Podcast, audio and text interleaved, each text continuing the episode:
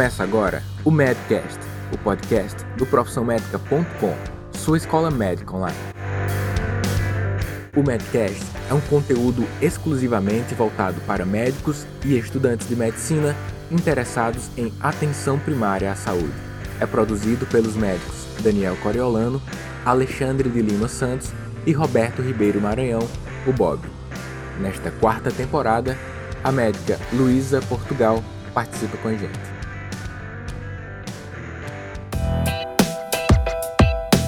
Olá, amigos do Medcast. É um grande prazer estar de volta aqui com vocês em mais uma temporada desse nosso podcast de sucesso entre o público dos estudantes de medicina, é, médicos recém-formados, médicos generalistas, os amigos aí, companheiros que trabalham juntos na atenção primária à saúde e você que tem o seu consultório sua clínica e que atende é, problemas indiferenciados, né? recebe um público diversificado para os seus atendimentos.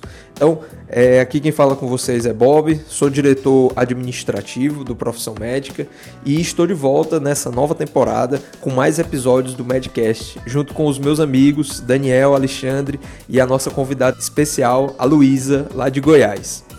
Bom, pessoal, então, o episódio de hoje, né, marcando aí a minha volta, né, para o início dessa temporada, vocês vão perceber que para essa temporada e talvez aí para as próximas, né, nós procuramos fazer um desenho, tá certo, dos episódios que nós vamos produzir, para que eles tenham uma certa linha de raciocínio, né, um segmento, um episódio meio que puxando o outro aí em termos de tema, né? Isso em cada um dos participantes é, na medida em que nós definimos algumas áreas de identificação.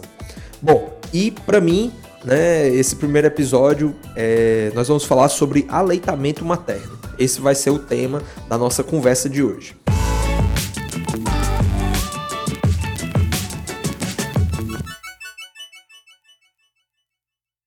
Como, como muitos de vocês sabem, é, a gestação e o puerpério elas são condições que necessitam de um, de um cuidado, de uma atenção especial por parte dos profissionais de saúde com relação aos pacientes. Né?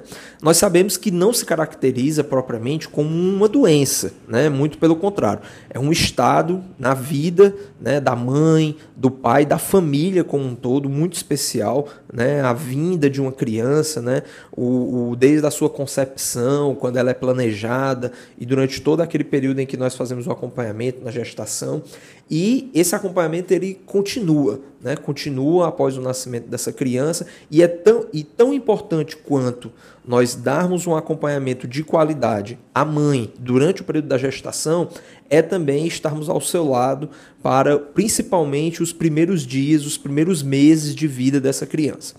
E o nosso papel, eu acho que não só nesse aspecto do aleitamento materno, né, da gestação, mas para tudo hoje em dia é muito mais um papel de suporte, um papel de orientação, um papel de, de, de estar mesmo ao lado, de compartilhar dúvidas e informações para os nossos pacientes. E eu acho que é basicamente isso do que se trata o aleitamento materno, certo?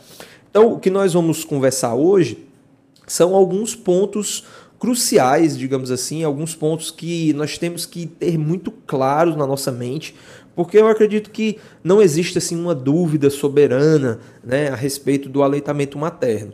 O que existe, na verdade, são alguns mitos, algumas crenças, algumas coisas que nós sabemos, mas às vezes não sabemos de onde tiramos essa informação. E aqui a ideia é que nós possamos sedimentar para dar uma tranquilidade maior para você que nos escuta, né, a respeito das orientações principais e das condutas né, que nós devemos ter frente às mães que estão em aleitamento materno.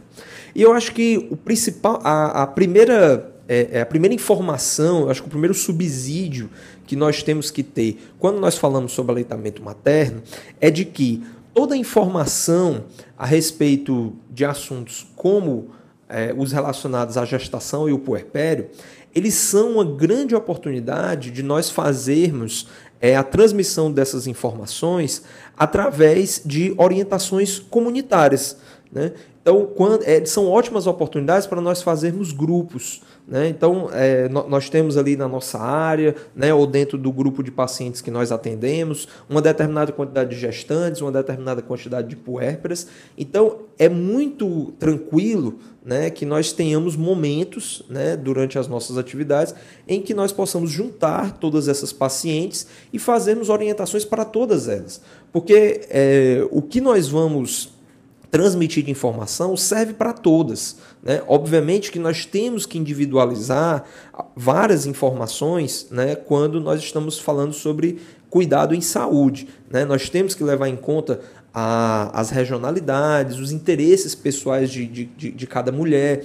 Nós não podemos, por exemplo, dar uma orientação sobre aleitamento materno para todas as mulheres e de repente tem uma mulher que é HIV positivo no meio do grupo e ela vai se sentir constrangida de estar perguntando alguma informação a respeito, intrinsecamente relacionado à questão da, da infecção pelo HIV.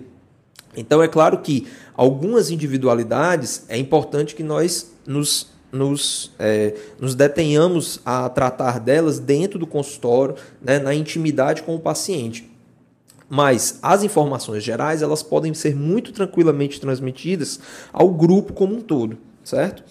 Então vamos para essas informações, né? Vamos para o conteúdo do nosso Medcast em si mas frisando muito essa questão das orientações comunitárias, né, a questão dos grupos, pois eles são de grande utilidade, não só por parte das informações que nós, enquanto profissionais de saúde, eu estou falando profissionais porque isso inclui os agentes comunitários de saúde, isso inclui os enfermeiros, técnicos de enfermagem, então existe todo um, um grupo de pessoas que pode somar quando nós lidamos com situações como, por exemplo, o aleitamento materno. Mas, além dos profissionais, nós também temos as próprias pacientes e os pacientes também, né? Imaginando aí a presença do pai, né, junto das consultas. Então, esse pessoal, eles também podem trazer dúvidas, né? Então, às vezes uma gestante traz uma dúvida que era a dúvida de todas, mas que naquele momento ali do grupo, às vezes uma ficou um pouco mais acanhada, outra se expressou melhor. Então, essa presença, né, de uma quantidade maior de pessoas também suscita essa oportunidade de nós estarmos é, tirando uma maior quantidade de dúvidas, né? Que às vezes são dúvidas que servem para todas as mulheres. Mas enfim, então vamos frisar aqui alguns marcos, tá certo? Então a primeira coisa, pessoal, é a respeito do tempo, né? Então isso é, está bem sedimentado dentro da literatura, tá certo? O aleitamento materno ele deve ser feito de forma exclusiva, certo? A amamentação exclusiva até o sexto mês de vida da criança. Não existe qualquer necessidade da criança para além da amamentação. Agora, é importante, dentro desse conceito, frisar que suplementos, como por exemplo um soro de reidratação oral, de, de, havendo uma necessidade, né? Óbvio então, a criança foi percebido que ela tem uma desidratação porque de repente ela teve uma febre, né, que pode estar relacionada à questão da dentição, etc e tal. Você fez uma suplementação com soro de reidratação oral. Você está ferindo o conceito da amamentação exclusiva? Não, tá certo? E a suplementação de medicamentos, ou de medicamentos não, de vitaminas e minerais, né? Então, é, hoje é costume né, haver uma certa suplementação, existe né, essa orientação em alguns locais sobre a questão da vitamina D, apesar de isso não ter uma sedimentação teórica ainda muito é, é, definida, né, definitiva, digamos assim.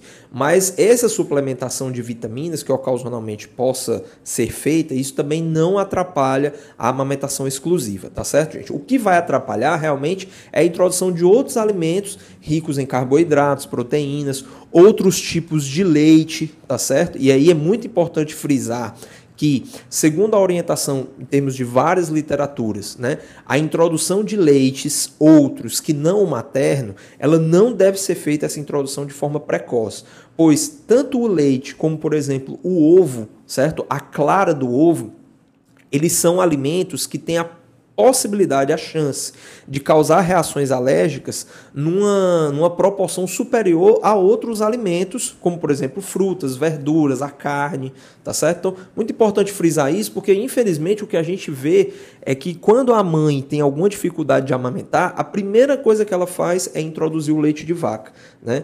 E aí, quanto mais a gente puder postergar essa introdução, melhor, tá certo, gente? Então, amamentação exclusiva até o sexto mês. E a complementação, tá certo? Então, a mama, o leite do peito, ele deve continuar a ser oferecido até os dois anos de idade. Pode ser mais do que isso? Pode, mas em termos de recomendação sobre a capacidade nutritiva desse componente, que é o leite materno, para a criança, até os dois anos de idade seria o ideal.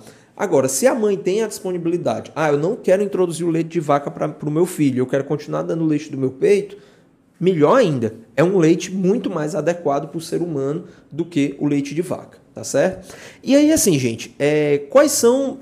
Aí, assim, aí vamos falar sobre a questão das dificuldades, certo? Quais são as principais dificuldades que a gente vê né, com, em relação às, às puérperas, né, ou às gestantes, com relação à amamentação?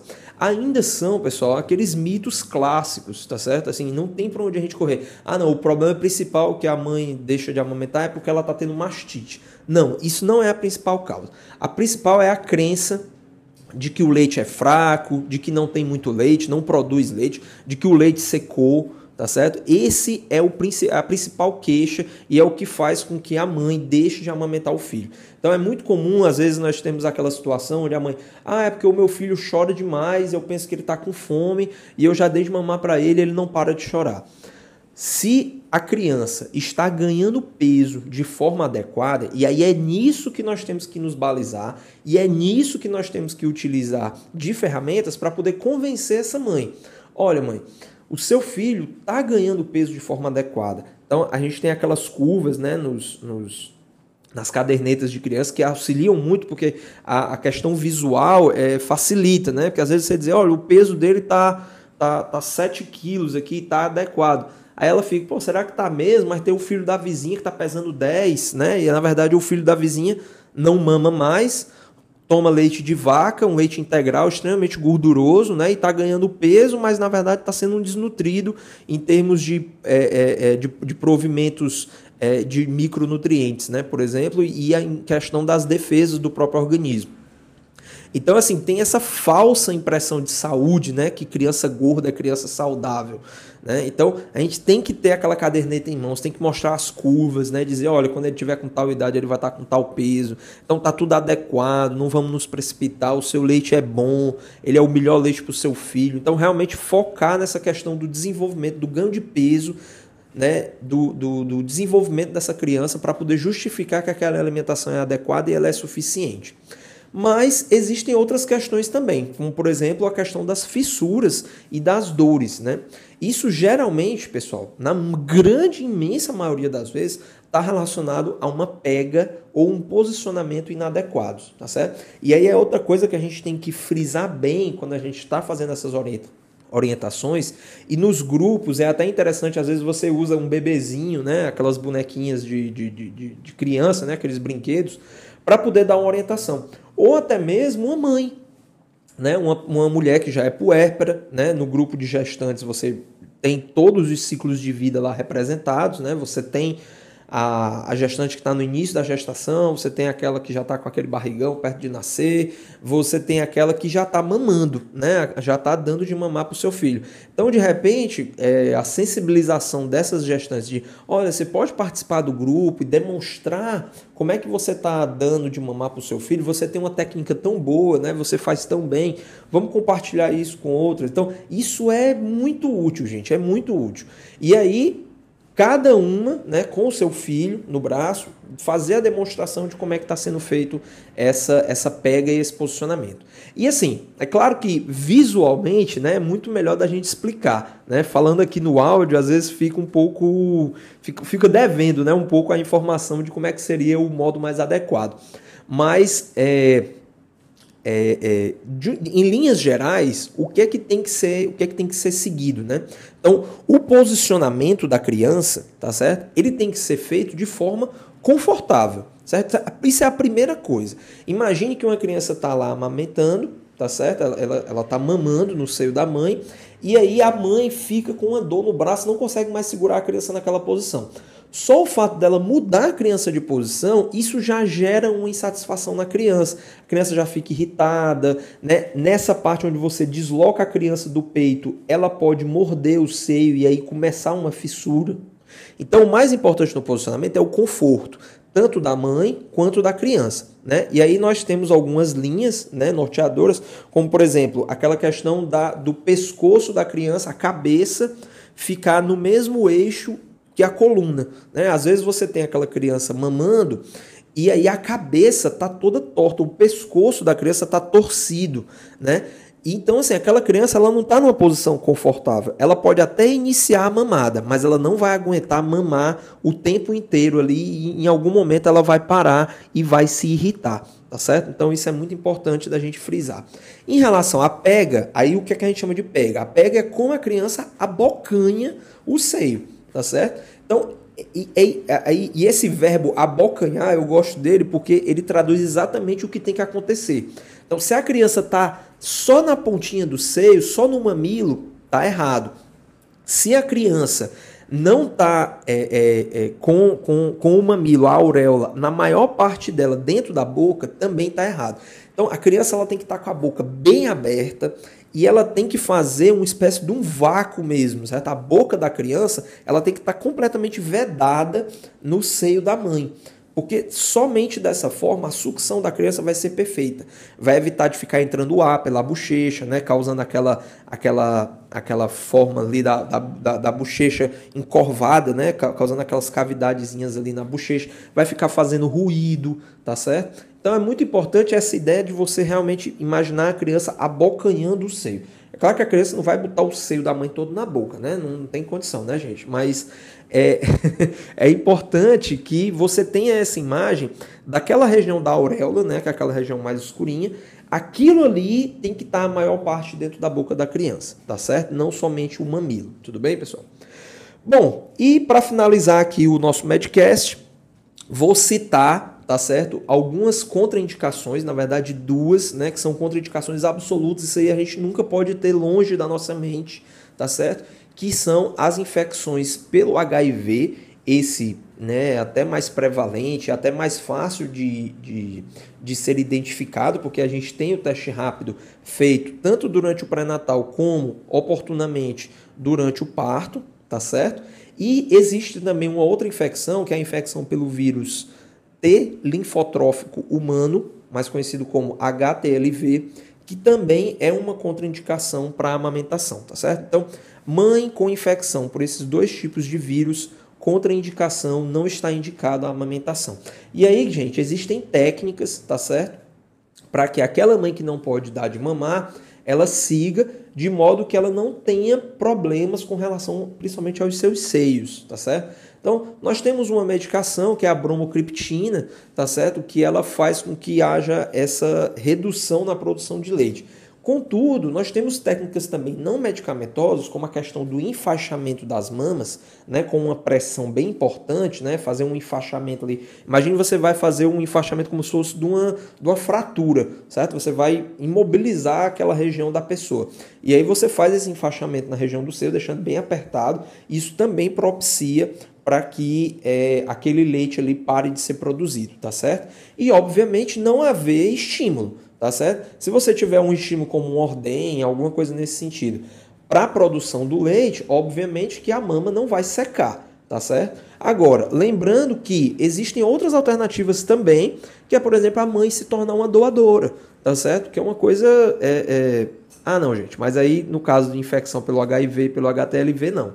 Né? Outras impossibilidades por exemplo, digamos que a criança ficou internada fazendo uso de antibióticos, não pôde receber a amamentação no peito, tá certo? Por algum motivo específico lá durante o parto. Aí sim, nesse caso está indicado a ordenha, tá certo? Que é uma técnica né, que também tem toda um, um, uma orientação a ser feita sobre essa questão da ordenha, para que a mãe possa armazenar esse leite ou então que o leite possa ser dado de uma maneira diferente, como por exemplo através de uma sonda, tá certo? No caso da criança esteja impossibilitada, e no caso é a criança que esteja impossibilitada de receber a amamentação naquela hora, naquele momento inicial é, após é, o parto, tá certo, gente?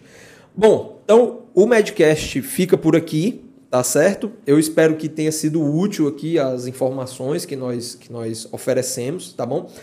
Por último, último, eu só gostaria de citar, antes de completar aqui os 20 minutos, antes que o Daniel dê um carão em mim por ter feito esse Medcast muito longo para vocês, mas só frisar mais mais, mais algumas coisas. É livre demanda, tá certo, pessoal? O leite, a amamentação não tem hora para ser feita, tá bom? A regulação de horários, ela pode ser feita é, na medida em que nós estejamos chegando próximo daqueles seis meses do amamentamento, da amamentação exclusiva.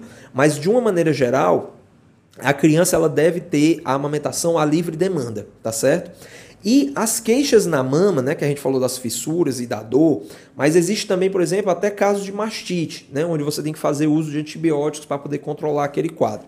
Mas em nenhum desses quadros, repito, em nenhum desses quadros está contraindicada a amamentação. A amamentação ela só se torna contraindicada devido a alguma afecção da mama quando você realmente tem material purulento drenando da mama e, portanto, contaminando o leite tá certo? Não havendo essa situação, a amamentação, inclusive, ela deve continuar sendo feita. Por quê? Porque se você não dá de mamar, você vai causar um engurgitamento mamário, uma retenção desse leite, o que vai causar mais dor, mais, mais é, desconforto naquela mama. E se o ato da amamentação em si causar muita dor, deve ser orientado à ordenha para que evite-se esse engurgitamento. Tá certo, gente?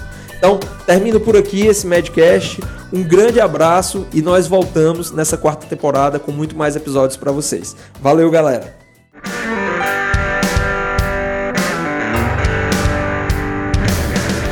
Você ouviu mais um episódio do Medcast, um oferecimento profissionmedica.com. Entre no nosso site e tenha acesso a todo o conteúdo relacionado à sua educação médica continuada.